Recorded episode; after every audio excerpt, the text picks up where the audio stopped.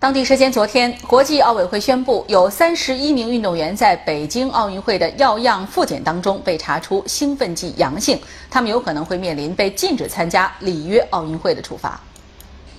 国际奥委会称，这些运动员涉及六个项目、十二个国家和地区，针对他们的纪律处罚程序已经启动。这次的重新检测不仅针对北京奥运会时的药样，还可能延展到二零一二年伦敦奥运会和二零一四年索契冬奥会的药样。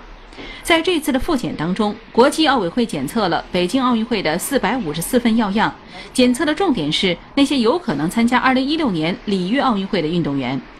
IOC 在十七号的执委会会议之后发表了一份声明说，六个项目的三十一位运动员有可能被禁止参加里约奥运会。